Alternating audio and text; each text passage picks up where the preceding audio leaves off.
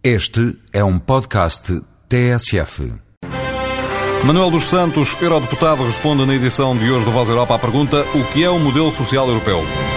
O modelo social europeu é um conjunto de princípios também, de aplicação muito diferenciada nos 27 Estados-membros. Infelizmente, aliás, eu pessoalmente sou dos que propugnam que haja uma certa comunitarização, pelo menos um certo avanço no sentido de uma certa harmonização dos modelos sociais em cada um dos Estados-membros, no sentido de confluírem para um modelo mais forte e que tenha até apoios e financiamentos comunitários, à semelhança do que sucede com o apoio à política monetária e à política orçamental, através da aplicação de regras como este Pacto de Estabilidade e Crescimento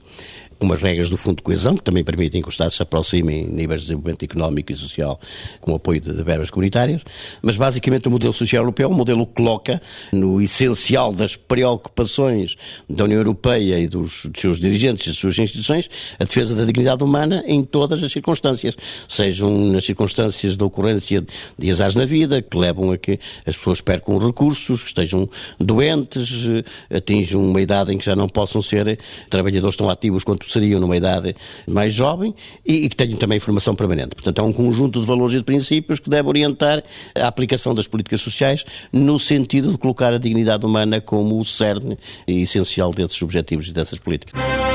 Voz Europa, edição de Alexandra da Veda.